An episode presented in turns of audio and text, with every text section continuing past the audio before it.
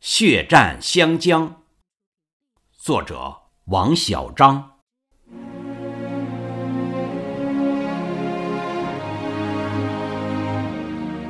一九三四年十月，国民党调集一百万大军、两百架飞机，对我们党所领导的中央苏区和各个革命根据地展开第五次围剿。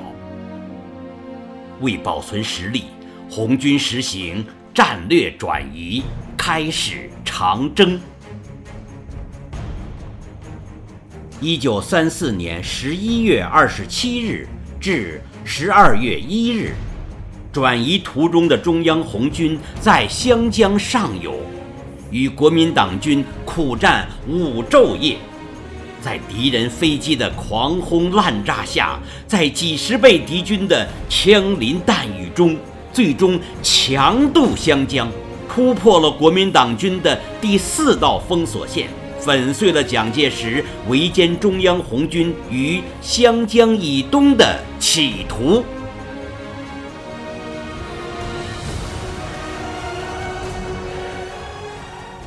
但是。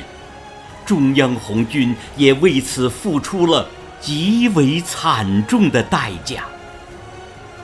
部队指战员和中央机关人员，由长征出发时的八万多人，锐减至三万余人。当时的壮烈场面，令山河悲鸣，长空垂泪。成千上万英勇牺牲的红军战士，血染湘江，奔腾的江水几乎断流。当地的穷苦百姓悲痛欲绝，缅怀英烈，发誓三年不饮。湘江水十年不食湘江鱼。红军官兵的信念是：跟党走，向前走。正是理想信念的支撑，让红军战士在血与火中杀出一条血路。杀出一条走向新生、走向胜利的道路。